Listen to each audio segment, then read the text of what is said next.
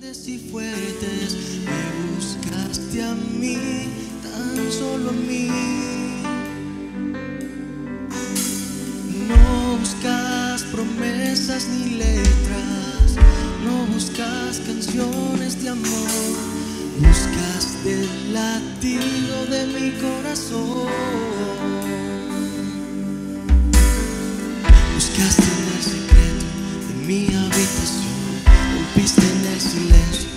cuando escuché tu voz. Es que aún me entiendo que viste mi Señor, solo sé que buscas mi débil corazón.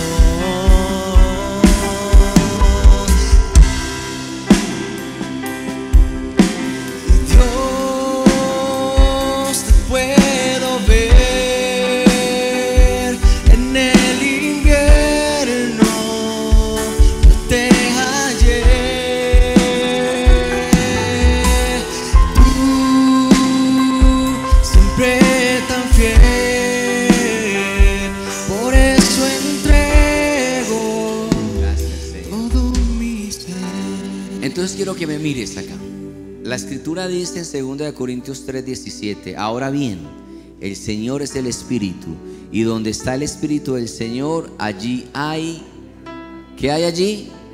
Libertad. La palabra también dice que si el Hijo os libertare, seréis verdaderamente libres. Acá habla de donde el Espíritu de Dios está, allí hay libertad. La palabra dice, conoceréis la verdad y la verdad nos hará libres. Familia, la liberación es una pieza clave para el crecimiento del creyente.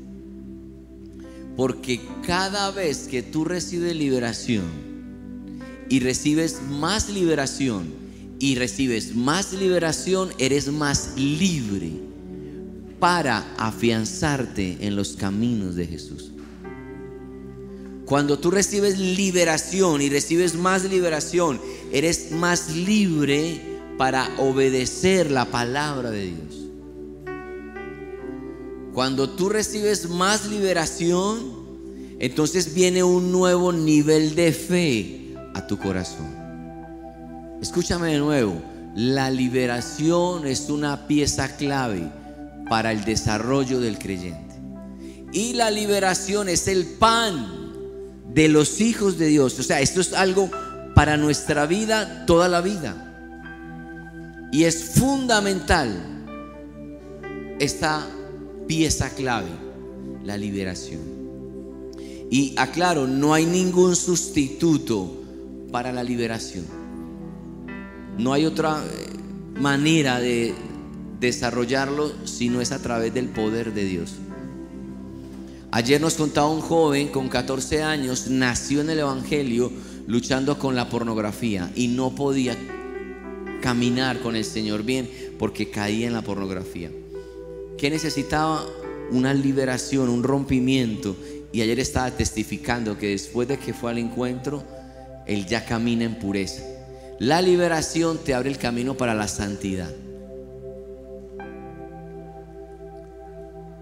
Jesús en los cuatro evangelios, Mateo, Marcos, Lucas, Juan, en los cuatro evangelios, hizo el mismo modus operandi. El 33% de su tiempo predicaba y enseñaba. El 33% de su tiempo sanaba a los enfermos. El 33% de su tiempo echaba fuera demonios. Escúchame. Escúchame, escúchame. El 66% del tiempo de ministerio de Jesús en la tierra fue sobrenatural. Esto de orar por enfermos y echar fuera demonios forma parte del Evangelio. No, no se puede ser que estemos en la iglesia y no haya lo sobrenatural, porque entonces falta el 66% de lo que Jesús vino a hacer en la tierra. ¿Me están escuchando, iglesia? Jesús dijo, el Espíritu de Dios está sobre mí por cuanto me ha ungido para, para libertar a los cautivos, sanar a los quebrantados de corazón, dar vista a los ciegos. El ministerio de Jesús era 66% sobrenatural. Y te un poco de historia para introducirte en lo que vamos a desarrollar hoy. Cuando Constantino, el rey, de el, rey el emperador de Roma, o decreta que, la, que el cristianismo se vuelve una religión para todo el imperio, la iglesia que había sido perseguida muchos años, ahí ya está cómoda. Y fue un fracaso total porque la iglesia se quedó dormida y solo se, enfocó en el 33% a predicar y enseñar. Y hoy en el mundo es algo que pasa mucho, donde solamente el 33% de lo que se ve es predicación y enseñanza, pero no la demostración del poder de Dios. Entonces la iglesia quedó dormida y sacó al Espíritu Santo de la iglesia porque no lo necesitan ya. Porque para, eh, discúlpenme en esto, para predicar, yo puedo tomar un sermón de hace cinco años y lo traigo otra vez. Pero para demostrar el poder de Dios se necesita fe. Y ahí es donde no se siente cómodo la cosa, porque ya es depender solo del Espíritu de Dios. Pero el apóstol Pablo decía, mi predicación no fue con palabras de humana sabiduría, sino con demostración, el 66% del poder de Dios para que tu fe seas fundamental en la roca que es Cristo. La liberación forma parte de lo sobrenatural de Dios. Ayer nos estaba contando una familia, 12 años, tratando de buscar un bebé. No podía, ¿por qué? Porque ella tenía problemas en sus ovarios. Y él tenía un problema también en su aparato reproductivo. Era imposible. Y llegó el poder de Dios, sanó liberó y ayer estaban trayendo a su bebé de dos meses de nacida. Era un milagro. Cuando inició la cesárea ella, el médico dijo, yo no sé cómo tuviste ese bebé.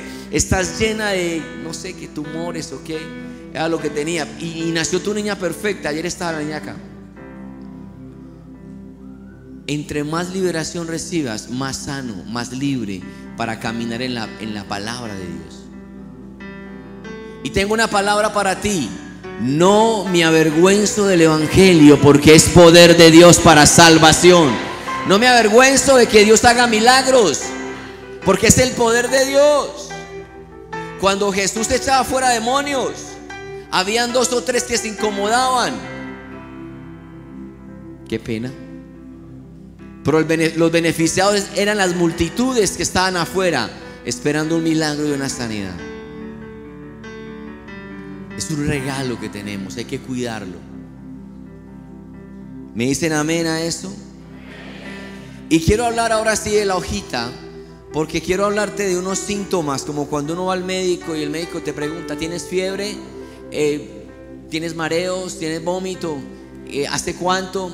Y empieza a investigarte y el médico con los síntomas que tú le, le narras, el médico te puede decir, ah, tienes esto. Toma esta medicina. Y con esto que yo te traje hoy, esta mañana, esta hoja, que la vamos a colocar en, las redes sociales, esta hoja de los síntomas, para que tú también la tengas allí. Gracias, mi hermano. Eh, tú puedas también como desarrollarlo. Todo tiene un balance, escúchame familia. No todo es demoníaco tampoco. No todo es demoníaco. Hay un balance. Yo he consultado al médico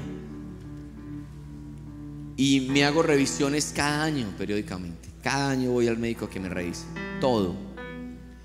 Pero hay cosas que son espirituales. La palabra dice, no ignoréis las maquinaciones del diablo. Hay un balance para todo. Pero hoy quiero hablarte de unos síntomas que saqué, algunos de ellos de la historia cuando Jesús tiene un encuentro con el endemoniado de Gadareno. Jesús se encuentra con este hombre y de ahí saqué unos puntos y otros que en la experiencia que hemos tenido en la liberación pasa. Síntomas que ocurren cuando alguien tiene una opresión espiritual. Escúchame, escúchame. Lo del gadareno es escala 10. Pero tú puedes decirme, no, a mí me ocurre en escala 4, o en escala 6, o en escala 8. Pero lo vas identificando para que al final hoy toda persona que haya venido con cualquier cosa sala, salga de esta mañana completamente libre para caminar en obediencia a la palabra y en bendición en el Señor. Da un aplauso más fuerte al Señor.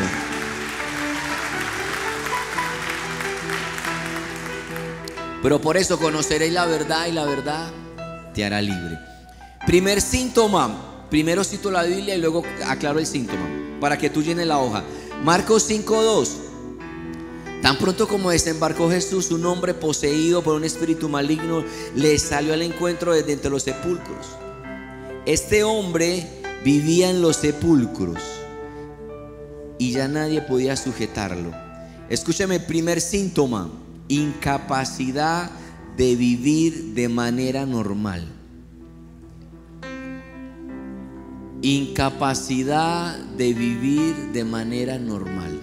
Una persona que está bajo opresión espiritual tiene dificultad para relacionarse.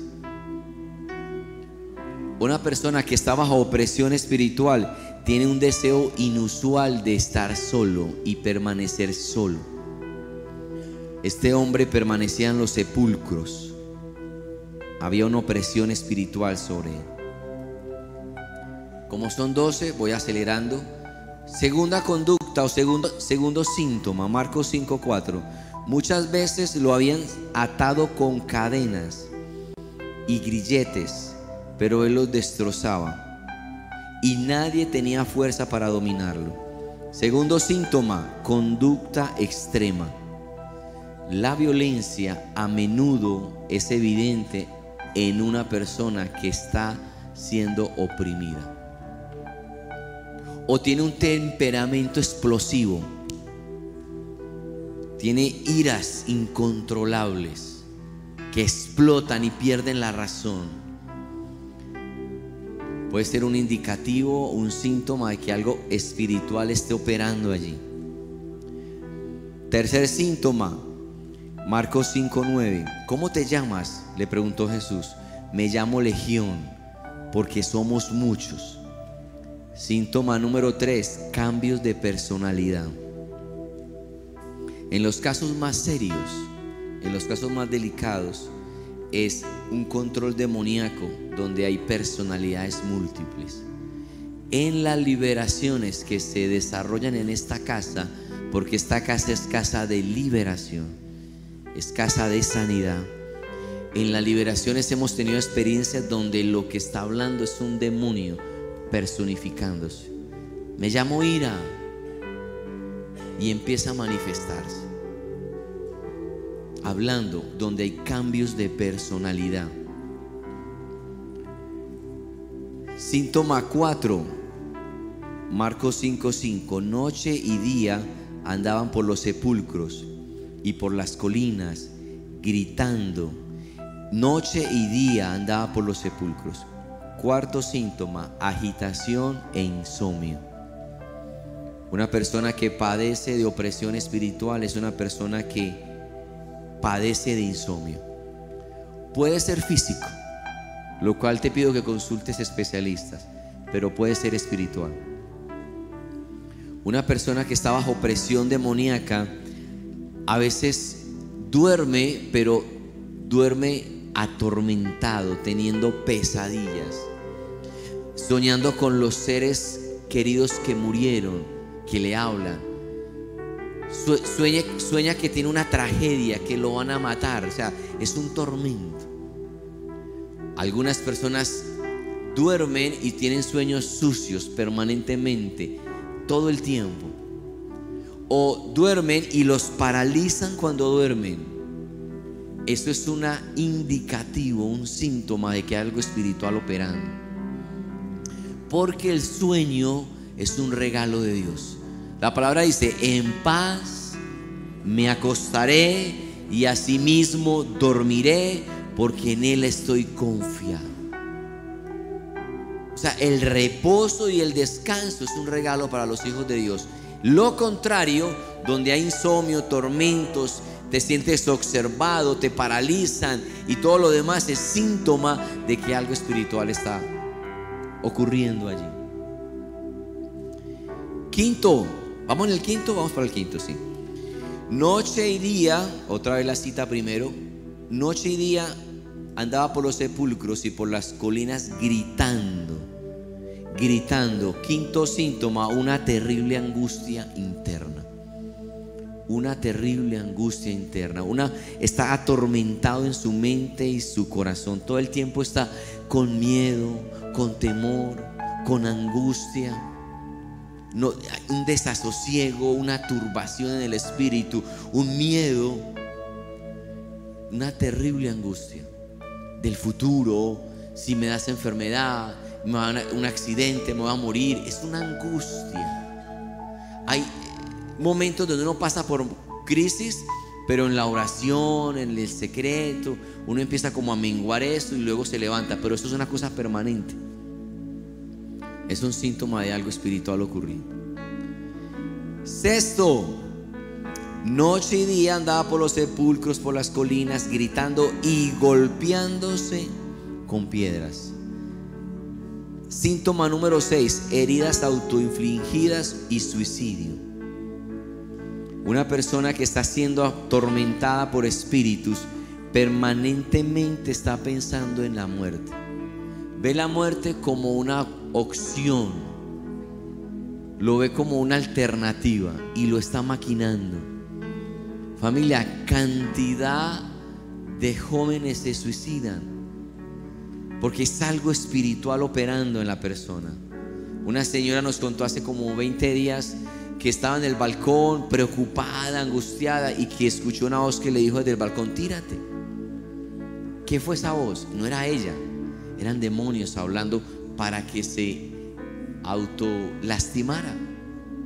Estos demonios hablan, no vales nada, nadie te quiere, ¿para qué sigues viviendo? mira, todos te rechazan, mira, no vas a salir de esta situación, mejor quítate la vida. Esos son demonios hablando del suicidio, de la muerte. Siete, enfermedades inexplicables sin una obvia causa médica. Enfermedades inexplicables. Cuando las enfermedades, cuando las enfermedades no tienen un diagnóstico claro se llaman enfermedades huérfanas, no tienen claridad qué pasa, de dónde viene, qué lo originó, qué lo causa.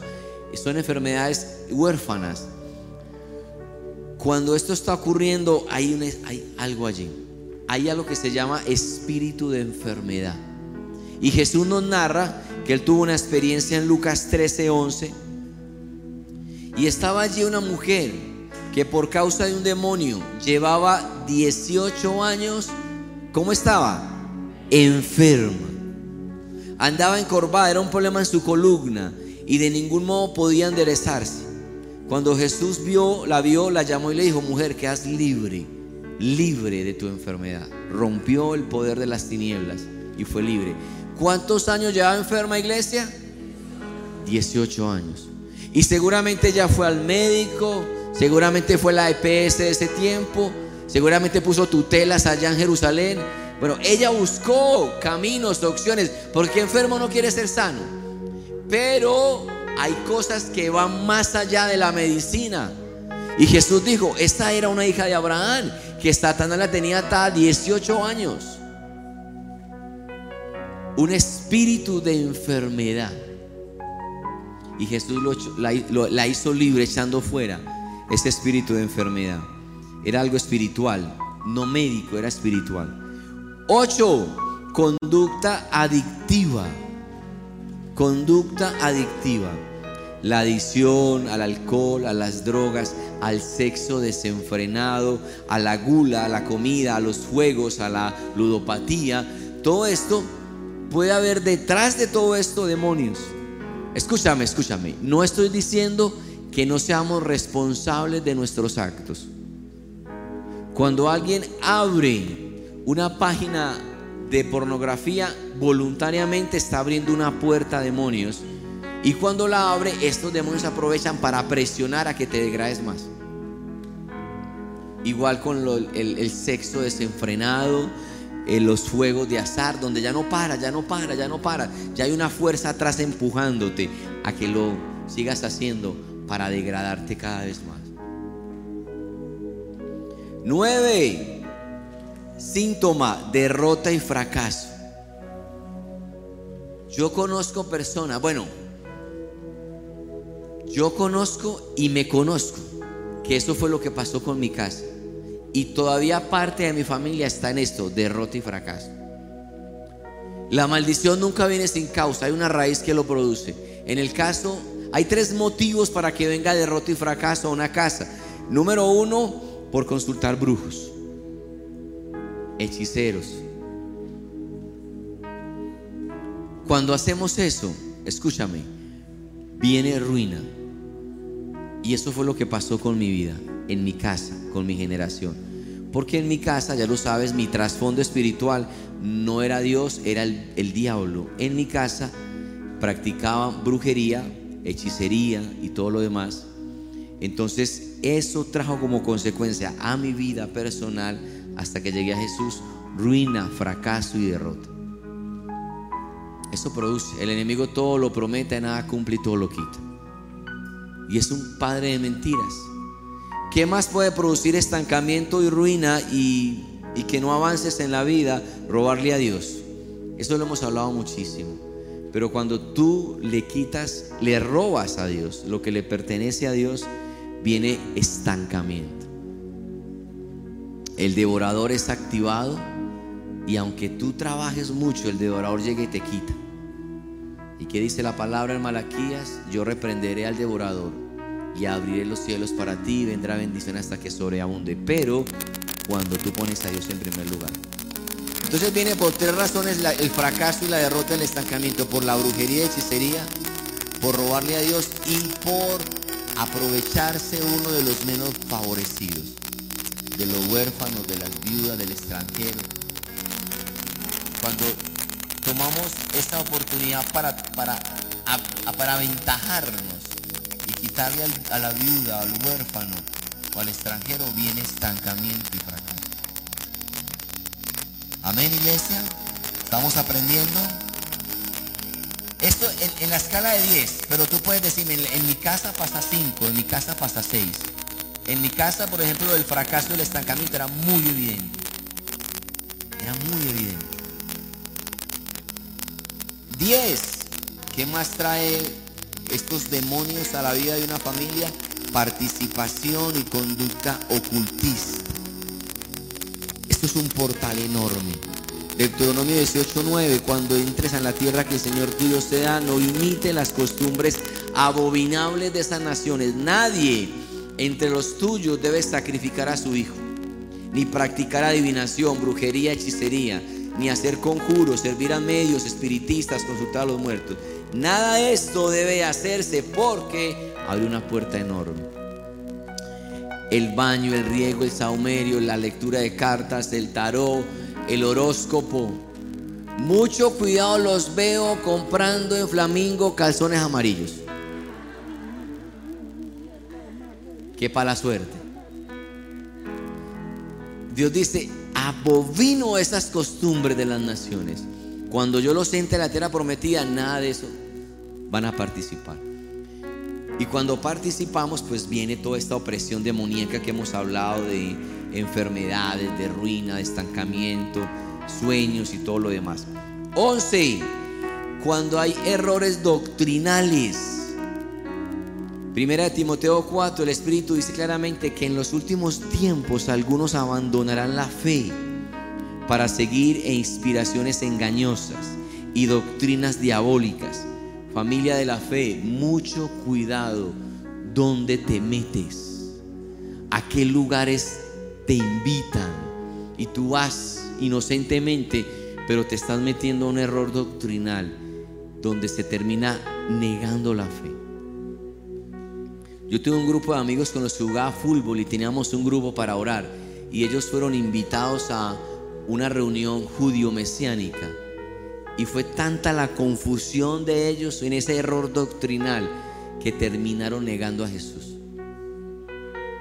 Terminaron dejándose la barba y uno yo no le decía la barba, aquí sí, aquí no, entonces yo no sé cómo iba a ser. Terminaron confundidos.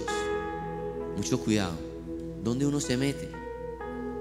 Y 12, legalismo religioso. Ese era el problema de Gálatas. Pablo exhorta muy fuertemente a la iglesia en Galacia. Yo estoy, ayer estuve leyendo Gálatas y él decía, Gálatas torpes, ¿quién los hechizó a ustedes? Mira la palabra que usa, hechizó, e embrujó. Ante quienes Jesucristo fue ya presentado tan claramente. Y solo quiero que me respondan, preguntaba, ¿el Espíritu Santo vino por las obras o por la ley? Dice el versículo 3, tan torpes sois que habiendo comenzado por el Espíritu, ahora quieren terminar por la carne, por la fuerza humana. El punto de la iglesia de Galacia era una iglesia saludable, pero empezaron a ser legalistas. Y lo peor de esto, y esto es una, un riesgo altísimo, en Gálatas 3:5 nos dice, al darles Dios su espíritu y hacer milagros entre ustedes, recuerda que el 66% del ministerio de Jesús fue sobrenatural. Y la iglesia de Gálatas estaba sacando lo sobrenatural para entrar en lo legalismo. Y es muy riesgoso cuando sacamos al Espíritu Santo y colocamos un ministerio de reglas y regulaciones legales. Porque los demonios de control entran allí para gobernar esa iglesia. Cuando sacamos al Espíritu Santo y colocamos el legalismo y empezamos a criticar y a juzgar y a señalar, todo empieza a ser en un tema legal. Y sacamos la unción y el poder de Dios. 12 síntomas de los cuales tenemos que identificar en qué escala estamos. ¿Cuántos identificaron uno o dos de esos síntomas en su casa? Lántame la mano, iglesia.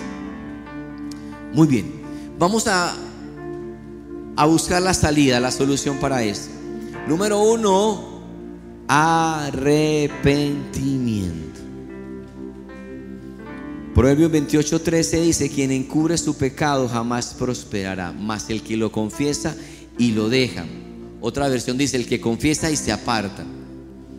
Primer punto, aquí estamos ya en la parte importantísima para romper todo esto. Arrepentimiento. Yo tuve que pedirle perdón a Dios por los pecados de mi casa, porque eran mis pecados. Los pecados de tu generación son tus pecados. Y yo tuve que decirle a mi, a mi Dios en oración muchas veces, Señor, perdona el pecado que he cometido. He cometido hechicería, brujería.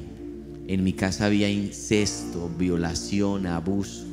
Perdóname, Señor. Robo. Señor, perdóname. Y tuve que pedirle perdón en nombre mío por mi casa y por mi generación. Quien confiesa su pecado y lo aparta y lo deja, haya misericordia. Así que número uno, confesar nuestro pecado. Y hacerlo en título personal, Señor, en mi casa ha habido incesto, robo, violencia, sicariato, derramamiento de sangre. En mi casa ha habido aborto. Todo esto es el derecho legal que Satanás tiene para oprimirte, para estancarte, para enfermarte, para robarte la paz, para colocar presión. Todo esto es lo que él tiene y usa. Pero cuando tú te arrepientes y confiesas tu pecado, le quitas el poder y la sangre de Jesús viene y te limpia de todo pecado. Quedas libre de toda acusación. El arrepentimiento es fundamental. Dos, cuando hago la voluntad de Dios. Mateo 6:10 dice, venga tu reino, hágase tu voluntad en la tierra como en el cielo. Cuando hago la voluntad de Dios. O sea, me arrepiento, confieso y me aparto y Señor, y quiero caminar bajo tu palabra. Lámpara es a mis pies tu palabra y lumbrera mi camino. Señor, quiero hacer quiero ser obediente, voy a caminar en pureza sexual. Toda mi vida fue un desorden sexual, sí Señor, pero me arrepentí, confesé mi pecado, me aparté y quiero caminar en pureza, en santidad. Quiero ser radical. Hago un compromiso de no contaminarme con la comida del mundo. Hago un compromiso de ser eh, de cortar esa relación tóxica. Hago un compromiso de ser más firme en, en mis principios. Familia, y si te caes, vuelves y te levantas. Confiesas, te apartas. Señor, otra vez, Señor, quiero intentarlo. Ayuda, dame la fuerza. Y si te caes, vuelves y te levantas. Porque aunque el justo caiga siete veces, siete veces vuelve y se levanta, vuelve y se levanta, vuelve y se levanta. No te quedes en el piso quejándote, porque el enemigo va a aprovechar para acusarte. Te levantas de nuevo, confiesas tu pecado, te apartas y le dices Señor, ayúdame a caminar en tu camino. Amén, iglesia. Tercero, cuando tú confiesas, cuando tú te apartas, cuando tú dices quiero hacer tu voluntad, resistes eficazmente todo ataque que viene. Tienes que pararte firme a resistir porque hay una guerra. Es una batalla a muerte contra eso que quiere volver para volver a atarte. Tú tienes que pararte firme resistiendo eficazmente. Ojo con esto, escúchame, escúchame. Los senderos por donde tú hayas caminado son los senderos o son, es la opresión que vas a recibir. Te aclaro, te aclaro. Yo en mi, antes de conocer a Jesús, no era muy tomador de licor porque me hacía mucho daño, me enfermaba el licor. Entonces a mí, si me pone una botella de aguardiente, no me van a tentar porque esto no me gusta. Este sendero nunca lo caminé. Entonces, si me ponen una botella de aguardiente, yo qué tentación, no, para mí no. Para otro que haya caminado ese sendero del alcoholismo, le pone una botella de aguardiente y va a ser una lucha grande. Entonces, otra vez para que me entienda, por los senderos donde tú caminaste es donde vas a ser tentado y vas a seguir siendo tentado. Si tu batalla fue la mente, la depresión, prepárate, confiesa tu pecado, haz la voluntad de Dios Resiste firmemente porque ahí va a venir la lucha. Al principio va a ser como un toro que te va a investir, pero como tú te estás parando firme, va a haber un momento donde ese toro va a ser un simple mosquito y tú lo vas a sacar de tu vida. Porque vas a tener ya la autoridad en Cristo Jesús para reprender las obras del diablo. Dale un aplauso al rey esta mañana, iglesia. Otra vez, Confieso, me aparto, hago la voluntad de Dios. ¿Cómo es tu voluntad? Quiero agradarte en mi matrimonio. Sea mi lecho sin mancilla. Quiero agradarte. Y si fallamos, nos volvemos al mismo principio. Confieso y me aparto. Pero lo que tienes que hacer siempre es resistir firmemente. Resistir firmemente. Posiblemente te sientas como que te tumban, te paras otra vez. Y sientes como que te vas a caer, te paras firme. Porque la palabra dice, someteos pues a Dios, resistí al diablo y él huirá de tu vida. Esto se irá de tu casa y tu generación. Y tú vas a entrar en una nueva dimensión de libertad en la cual antes no habías vivido, iglesia. Pero tienes que resistir eficazmente. Y por último, para terminar, tienes que echar fuera a esos demonios. Ya tienes autoridad en Cristo. A mí me contó hace como un mes que estaba en el cuarto durmiendo, se despertó una noche asustada, como así, y, despertó un momentico. En el nombre de Jesús, fuera espíritu de temor acá en mi cuarto. Y se acostó otra vez. ¿Cuántos están listos para echar fuera esto que ha venido oprimiendo tu generación? Ponte sobre tus pies, dale un aplauso al Señor, iglesia.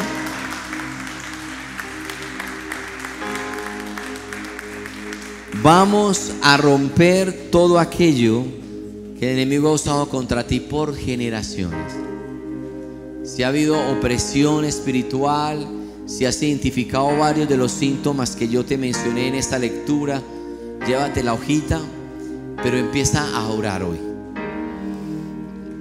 Hoy confieso mi pecado.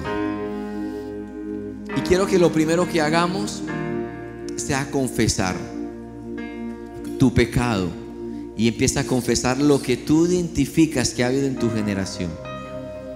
Y empieza a confesarlo, Padre, porque la palabra dice que si mi pueblo se humillare, sobre el cual mi nombre es invocado, Él dice, perdonaré su pecado, sanaré la tierra. Y la tierra es tu casa, tu matrimonio, tu economía. Y Dios dice, yo traeré sanidad a tu tierra. Pero primero, confiesa. Empieza a hablar con el Señor. Padre, yo te pido perdón por los pecados que, que he cometido que he cometido, porque es tu casa.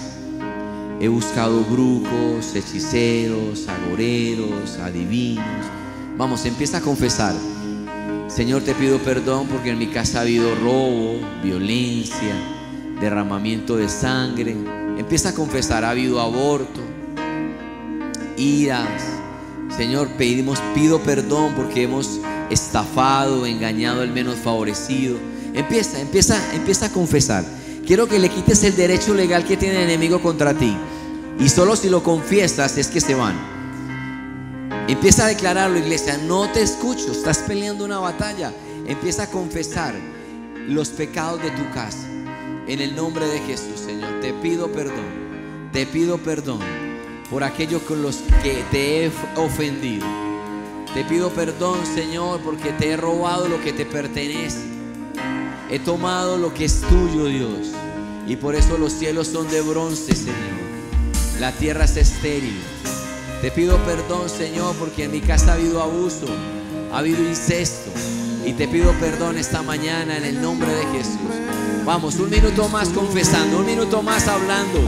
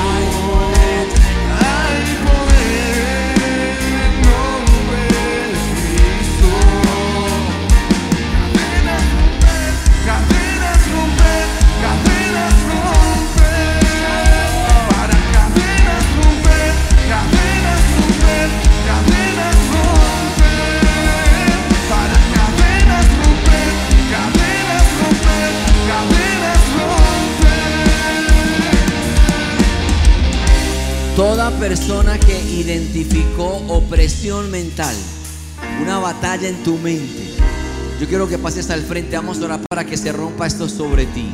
Y toda persona que batalla en la pureza sexual, que hay ataduras de pornografía, masturbación y todo esto, pasa al frente y, hoy el Señor va a romper esto, toda opresión mental, todo lo que el enemigo ha puesto sobre ti, toda persona que batalla con esto, yo quiero que pase al frente. Jame Lore, pasa al frente. Vamos a orar. Santi, ayúdame a orar aquí también. Vamos, pasa al frente. Va a ser muy rápido. Va a ser rápido por la unción del Espíritu. En el nombre de Jesús. Tomamos autoridad. Doña Vicky, ayúdame acá, aquí adelante para orar. En el nombre de Jesús. Toda opresión demoníaca todo lo que se ha levantado contra ti, en el nombre de Jesús, lo quebrantamos, lo atamos, lo echamos fuera, en el nombre de Jesús. Todo lo que habla tu mente, toda inmoralidad, lo cual es una presión demoníaca que no puedes controlar, atamos esos espíritus inmundos, en el nombre de Jesús y lo echamos fuera. En el nombre de Jesús, ahora mismo, ahora mismo, ahora mismo. Todo espíritu de enfermedad, todo estancamiento, ahora mismo la rompemos, lo rompemos en el nombre de Jesús. En el nombre de Jesús, echamos eso fuera, fuera, vamos, ministran ahora, fuera, fuera, fuera, fuera. Se libre, esto se rompe, esto se rompe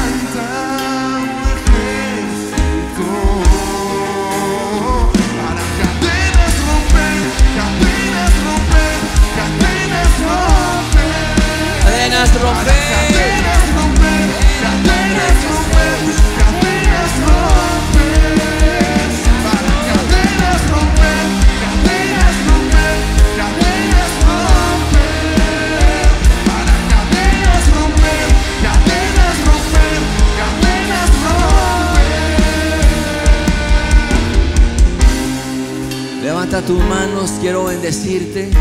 En el nombre de Jesús declaro que lo que estaba operando contra ti ha sido roto esta mañana en el nombre de Jesús. Que todo derecho legal que el enemigo tenía contra tu vida ha sido roto por el poder de la sangre de Jesús. Toda opresión, todo estancamiento, toda enfermedad, ya Jesús venció en la cruz. Y su victoria es nuestra victoria. Hoy declaro que Él es libre para andar en una nueva dimensión de fe, en una nueva dimensión de santidad, en una nueva dimensión de obediencia. Te bendigo y te amo en el nombre de Cristo Jesús. Amén, iglesia. Dios los bendiga. Tengan un buen día a todos. Muchas gracias. Vamos a caminar en una nueva libertad. Dios les bendiga. Bendiciones.